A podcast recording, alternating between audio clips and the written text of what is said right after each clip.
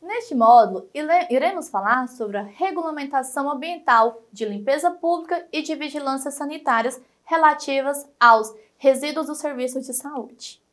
A gestão integrada do sistema de limpeza urbana do município pressupõe, por conceito e fundamentalmente, o envolvimento da população e o exercício político sistemático junto às instituições vinculadas a todas as esferas dos governos municipais, estaduais, federal que possam nele atuar.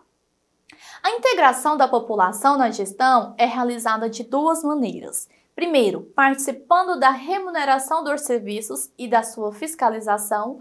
E segundo, colaborando na, na limpeza, seja reduzindo, reaproveitando, reciclando ou dispondo adequadamente o lixo para a coleta, seja mesmo não sujando as ruas. A colaboração da população deve ser considerada o principal agente que transforma a eficiência desses serviços em eficácias de resultados operacionais ou orçamentários. A população pode ser estimulada a reduzir a quantidade de lixo e tornar a operação mais econômica. As ações que tornam o sistema de limpeza urbana excelente e a população colaboradora forma um poderoso binário capaz de solucionar os principais problemas vinculados ao sistema de limpeza urbana. Essas ações que atuam no desenvolvimento das operações com qualidade e um programa bem estruturado de educação ambiental necessitam de instrumentos legais. Existe no Brasil uma coleção numerosa de leis, decretos, resoluções e normas que evidencia enorme preocupação com o meio ambiente e especificamente nas questões da limpeza urbana. Há ainda iniciativa do Legislativo Municipal nas leis orgânicas e demais instrumentos legais locais. Por definição, a licença ambiental é o ato administrativo pelo qual o órgão ambiental competente estabelece as condições, restrições e medidas de controle ambiental que devem ser obedecidas para localizar, instalar, ampliar e operar empreendimentos ou atividades utilizadores dos recursos ambientais considerados efetivos ou potencialmente poluidoras ou aquelas que, sob qualquer forma, possa causar degradação ambiental. Já a licença sanitária é o documento emitido pelo órgão sanitário competente dos estados, Distrito Federal ou dos municípios, contando permissões para o funcionamento dos estabelecimentos que exercem atividades sob regime de vigilância sanitária. A classificação dos resíduos sólidos existe diversas maneiras para ser classificados. As mais comuns são quanto aos riscos potenciais de contaminação do meio ambiente quanto à sua natureza ou origem.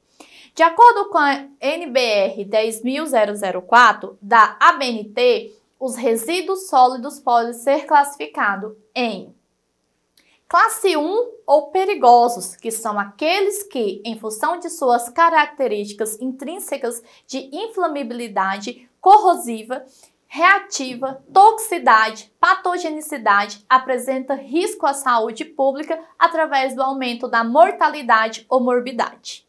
Ou ainda provoca efeitos adversos ao meio ambiente quando manuseado ou dispostos ou descartados de forma inadequada.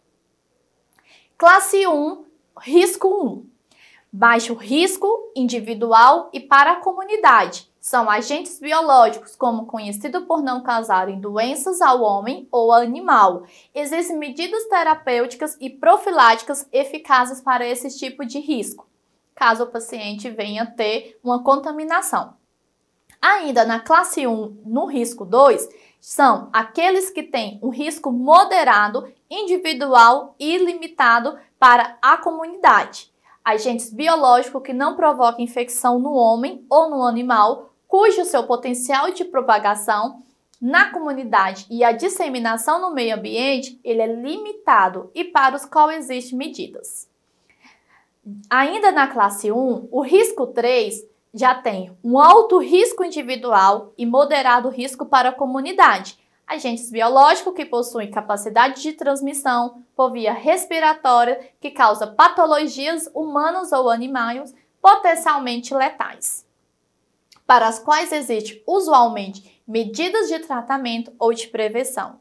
Representa risco de disseminação na comunidade e no meio ambiente, podendo propagar de pessoa a pessoa. O risco 4, ele é elevado risco individual e para a comunidade, classificado pelo Ministério da Saúde, que inclui agentes biológicos que representam grande ameaça para o ser humano e para os animais, implicando grande risco a quem os manipula, com grande poder de transmissibilidade de um indivíduo ao outro, não exigindo medidas preventivas e tratamento para esses agentes. Atualmente nós temos aí o COVID-19. As características dos resíduos sólidos da classe 1 são os resíduos perigosos. Eles possuem umas características como a inflamabilidade, corrosividade, toxicidade, reatividade e patogenicidade. A, inflamabilidade do resíduo sólido é característica como um resíduo inflamável, que é um líquido e tem um ponto de fulgor inferior a 60 graus, produzido pela fixação, absorção ou por alterações químicas importantes e, quando inflamadas, queimar vigorosa e persistentemente, divulgando a extinção do fogo. Corrosividade. Ela é, ela é um resíduo que pode ser aquoso, apresentando um pH inferior ou igual a 2 ou superior igual a 12,5. 12 ser líquida ou quando misturada, ela pode ser o que? Produzir um líquido e corroer o aço.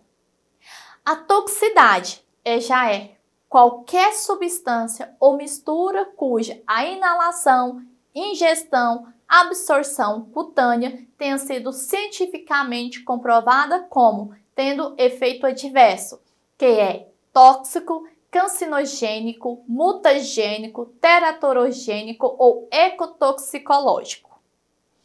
A reatividade é um resíduo que é característico como reativo se uma amostra representativa dele ser normalmente instável e reagir de maneira violenta e imediata.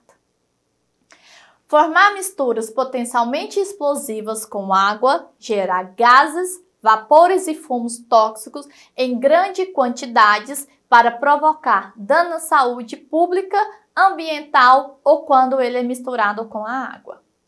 A patogenicidade de um resíduo é caracterizado como patogênico. Uma amostra representativa dele pode ter suspeita de microorganismos patogênicos potencialmente virais, ácidos ADN ou ARN, recombinantes, organismos geneticamente modificados, plasmídios, cloroplastos, mitocôndrias ou toxinas capazes de produzir doenças ao homem animais ou aos vegetais.